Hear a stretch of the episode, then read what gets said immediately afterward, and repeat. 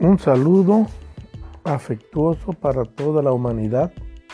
Hoy vamos a hablar de un tema muy importante que es la inflación. En economía, yo siempre digo que en economía hace falta reescribir algunas cosas porque como están, a veces puede que necesiten algún tipo de mejora. Y uno de esos temas es justamente la inflación. La inflación, pues todo el mundo la conoce, es que los precios van subiendo. Normalmente es famoso el hecho de que los precios una vez que suben ya no bajan más.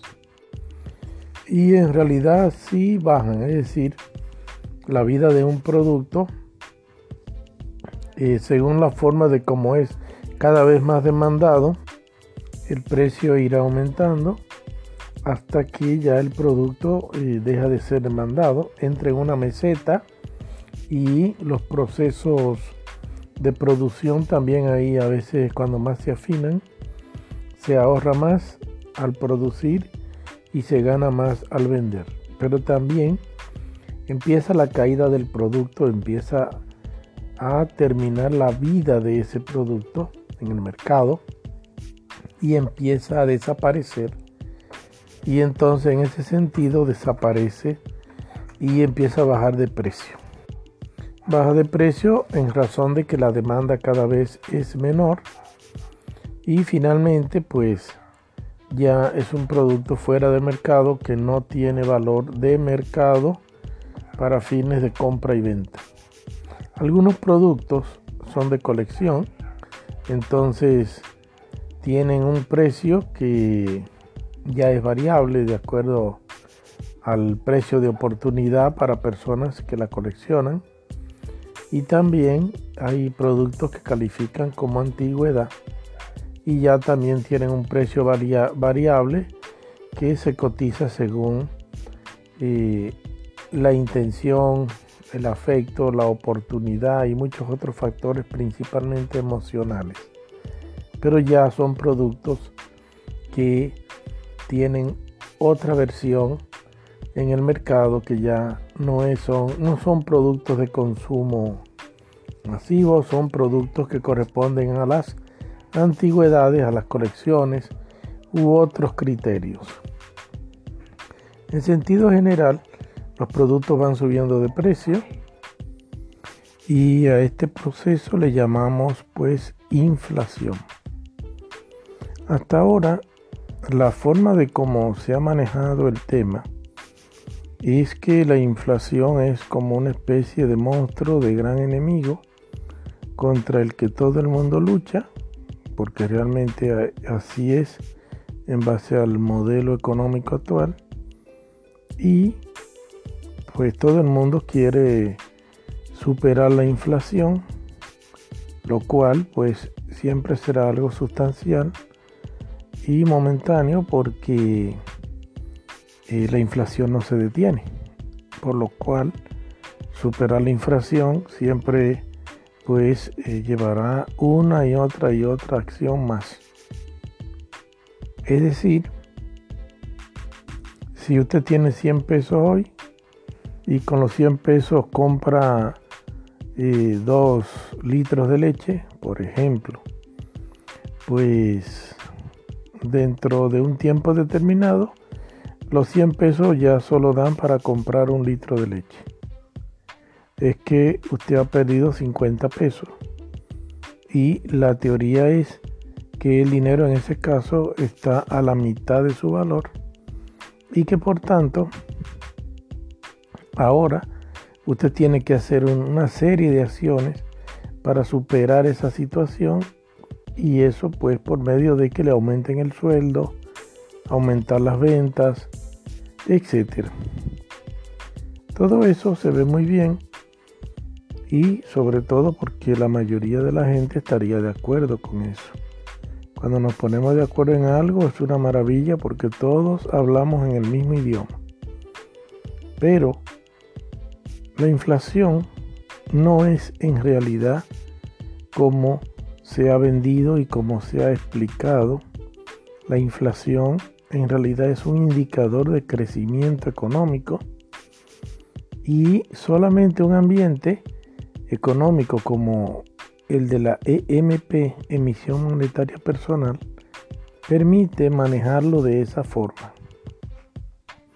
Eso es lo que vamos a explicar en este eh, podcast, en este audio.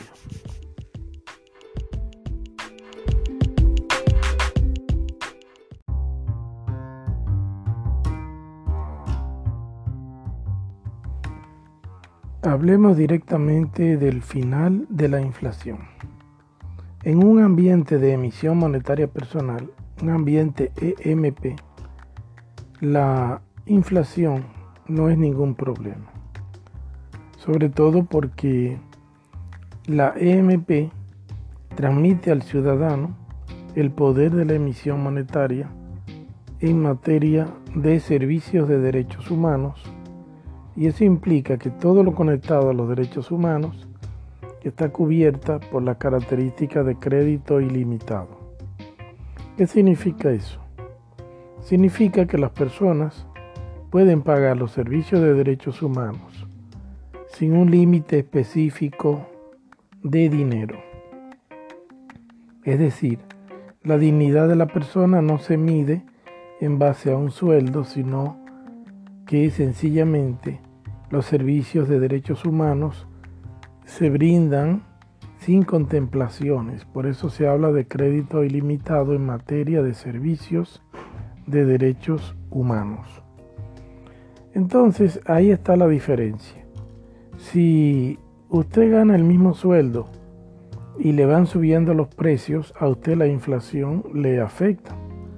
Pero si usted es quien emite el dinero, significa que los comerciantes van a tratar de tener una buena relación con el cliente en el sentido de que el dinero solamente se produce si se brindan los servicios. Entonces, estos bienes y servicios conectados a los servicios de derechos humanos estarían cubiertos, sin importar si los precios van aumentando. Ahora, en un ambiente como ese, la inflación solamente reflejaría el desarrollo económico. Porque si un producto aumenta su demanda, pues es normal que suba de precio. Porque mucha gente lo solicita. También debe haber unos controles a nivel del Estado para con cada comerciante respecto de este asunto de la subida de los precios, pero no así una lucha contra la inflación.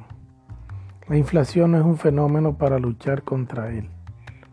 La inflación es un fenómeno que solamente se convierte en lo que realmente es, en un indicador, en un ambiente EMP, es decir, basado en la emisión monetaria personal, es decir, donde cada ciudadano es quien emite el dinero al momento del pago de los servicios de derechos humanos. Y bueno, quedaría así un efecto parecido al actual en la inflación, pero sobre lo que llamamos lujos.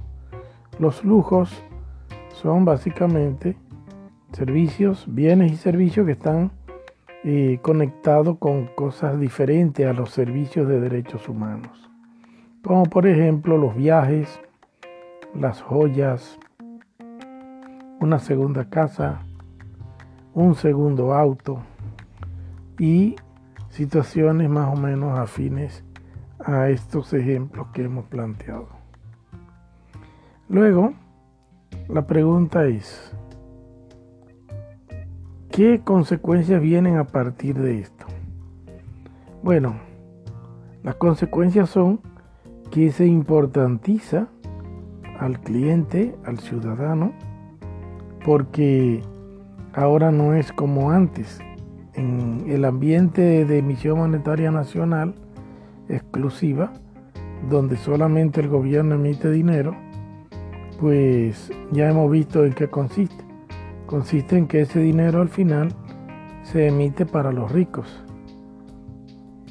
pero los pobres tienen que luchar por conseguir una fracción de ese dinero, lo cual a veces se torna muy difícil, casi imposible, debido al desempleo, la discriminación y una serie de desigualdades, de fenómenos de la desigualdad social y económica. Entonces, en un ambiente de emisión monetaria personal, el, el cliente tiene dinero hasta que se demuestra lo contrario. Es decir, que cuando un cliente en un ambiente MP firma el voucher de pago de la tarjeta o un cheque de su cuenta, eso está cubierto por la emisión monetaria personal de este cliente. Esta emisión monetaria personal se contrarresta con sus ingresos. En teoría, esos ingresos deben ser mayores que sus gastos, por lo cual debería existir un superávit, un pequeño beneficio que pudiera usar para fines de gastos en las cosas que se catalogan como lujos. Pero, dado que el crédito es ilimitado en servicios de derechos humanos, claro está, no es que una persona se va a llevar la ración de un año de comida a su casa. Es decir, existen los controles para eso. Entonces lo que significa es que el mercado está atento a cada consumidor, porque si el consumidor no consume, no hay dinero circulando. Bien, entonces hasta ahí esa idea y ahora vamos a hablar de lo que sería las características de la emisión monetaria nacional exclusiva, que es lo que actualmente impera, lo cual es eh, también interesante repasar, porque la mayoría de la gente pues tiene muchas dudas respecto de cómo es ahora y incluso pudiéramos decir que la mayoría no, no tiene idea realmente.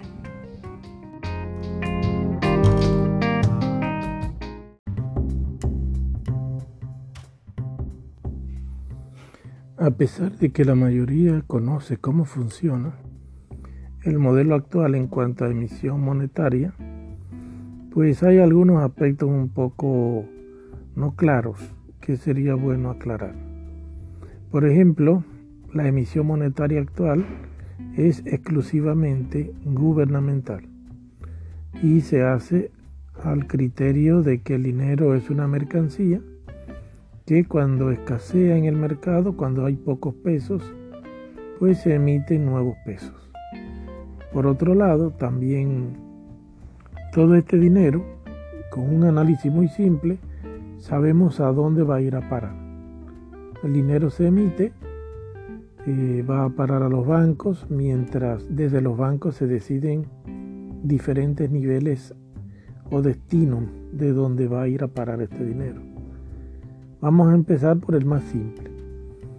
Las personas le ingresa poco o mucho dinero, tienen que gastarlo. Una parte de esta gente recibe dinero y gasta más o menos la misma cantidad que recibe o todo lo que recibe. Otra parte de la sociedad logra ahorrar algo que después también lo gasta. Es decir, hay un lugar donde se está gastando todo el dinero. ¿Y quiénes son? Los grandes centros de producción. Los grandes centros de producción, que pudiéramos decir los poderosos, se van quedando con todo el dinero, porque al final la vida de una persona, casi cualquiera que usted elija, consiste en que gasta todo el dinero que le entra. Incluso cuando parece que logra quedarse con algo, lo está ahorrando para gastarlo después, por lo cual en realidad gasta todo el dinero que le entra. Existe el caso de los capitalistas que ponen dinero a plazo y todo eso, pues ya eso es una situación un poco distinta. El sistema que aprecia mucho lo que es la tenencia de dinero, le paga beneficios por dejar el dinero en un banco Pero de igual forma, esa persona tiende a gastar casi todo lo que le entra. Hay alguien que recibe todo ese dinero que todo el mundo gasta y que sí en realidad entonces logra guardar dinero, logra almacenar, logra ahorrar, por decir así, acumular una fortuna. Y ahí es donde entendemos a dónde va a parar la mayor cantidad del dinero que es emitido. Si tuviésemos que ponerle un título a esta obra sería El Estado produce todo el dinero para los poderosos. Entonces, en el medio, ¿quién está? Está el pobre, está la clase media, está prácticamente toda la humanidad, dependiendo de tener el dinero primero para poder ir a gastar. Por lo cual, los derechos humanos son básicamente eh, materia de literatura poética. Porque por más dignidad que usted tenga, si no tiene el dinero, en el modelo actual, eh, nadie le va a dar nada. Ahora vamos a hacer un repaso del EMP. La emisión monetaria personal se le da a la persona la importancia que tiene por su dignidad y se le asigna crédito ilimitado en materia de derechos humanos, de servicio de derechos humanos. La persona igual va a gastar todo lo que puede producir, pero ahora lo produce cuando consume. Es decir, que se va a poder ser pobre, pero se puede ser pobre en paz. Mientras que en el modelo actual la persona no puede ser pobre en paz. Eso también influye sobre muchos aspectos de la vida social, como por ejemplo la reducción de la delincuencia.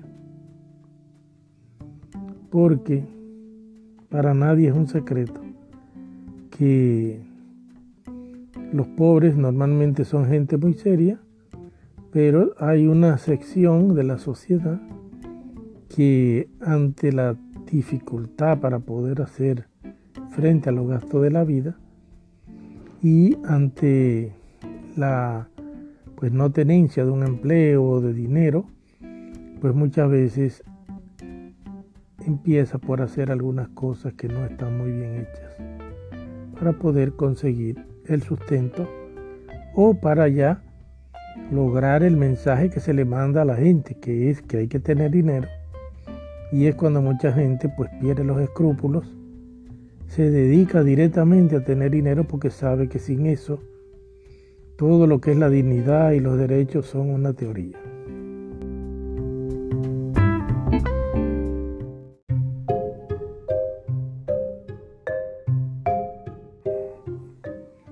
Ahora vamos a hablar por qué en un ambiente EMP existe el pleno empleo.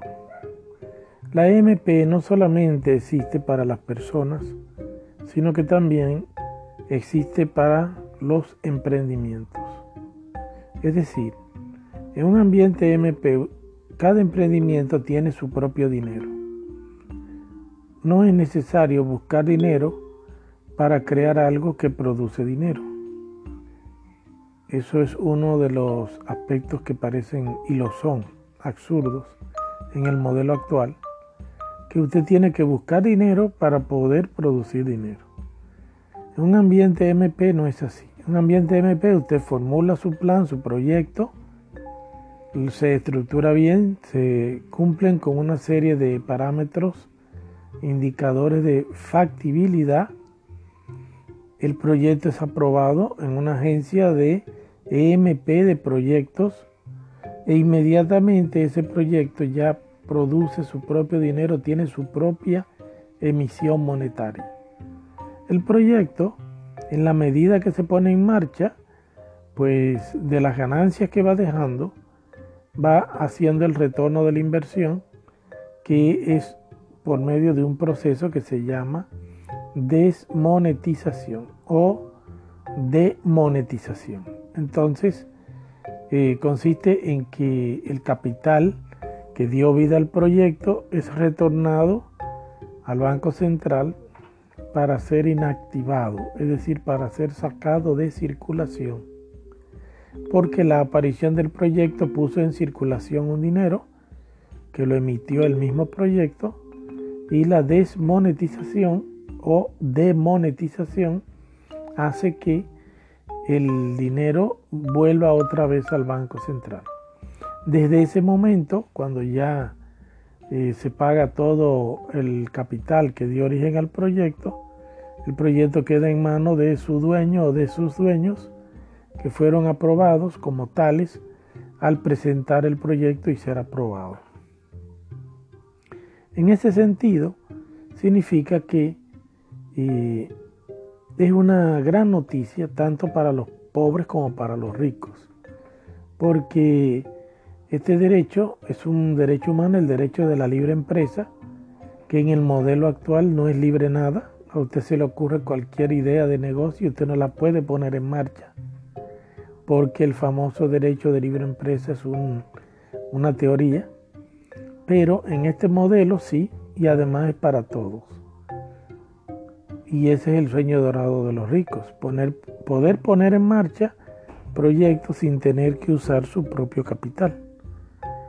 Bueno, claro está que tienen que ser proyectos que cumplan con todas las variables de factibilidad y en especial que sean para suplir servicios de derechos humanos. Puede que sean también para lujos, pero en este caso eh, hay que ver que el proyecto sea realmente factible desde el inicio o en ese caso el promotor o los promotores del proyecto deben disponer de su propio capital. Luego de esto, queda claro por qué razón no es tan difícil que haya más empleos que personas disponibles en un ambiente EMP. Y por esta razón se puede decir que un ambiente EMP presiona la creatividad y el emprendedurismo y estimula en gran manera pues la eh, aparición de empresas de todo nivel de forma tal que se generan tanta cantidad de empleos como productiva sea la creatividad de los ciudadanos que viven en esa sociedad. Entonces, por esa razón, se ocupan todo el personal a trabajar y eso hace que también pues se coticen los, los sueldos de los trabajadores porque los trabajadores van a tener más opciones en el mercado.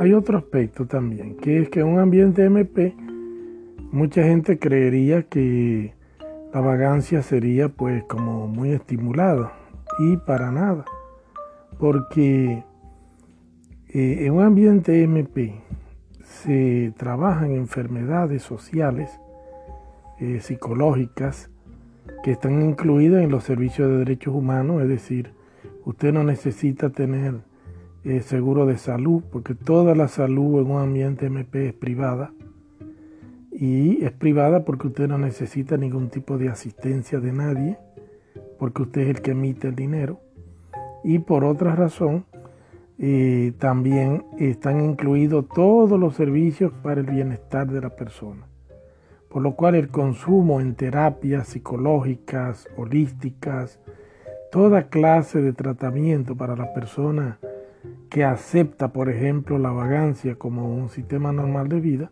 pues es una persona que está enferma porque se considera eso como una enfermedad. Por lo cual, eh, todo lo que rige para un enfermo se le aplica a una persona que quiera practicar la vagancia como un estilo de vida significa que los médicos tienen poder para eh, administrar la vida de esa persona en cuanto a cuando se considera que esté sana, porque ya es una persona que tiene pues los deseos de trabajar, quiere pues estar involucrado en cosas productivas, su, depresión o eh, cualquier tipo de psicopatía que tenga ya está siendo procesada y en ese ambiente significa que la persona tiene que ser productiva y felizmente productiva o productivamente feliz. Al final es más o menos parecido. Lo importante es que habría una demanda muy fuerte de psicólogos, terapeutas, terapia eh, de todos los tipos, porque lo que se busca es el bienestar de la persona. Entonces, la persona que está enferma al final no es una carga social. La persona que está enferma es un ciudadano con dignidad, derechos y que además genera empleo, genera trabajo. Eso es una nueva forma de ver las cosas. En un ambiente MP, la asistencia estatal eh, prácticamente no existe porque su dignidad cubre todos los gastos, por lo cual el Estado tiene eh, un presupuesto bien dietético y se maneja todo en base a cada individuo. Claro está que cada individuo tiene lo que se llama la deuda social, que ahora es individual, a diferencia del modelo actual que la deuda social es estatal. Y bueno, pues sale muy fácil exigir al Estado todo, pero ahora estamos hablando de que cada persona tendría su, su deuda social.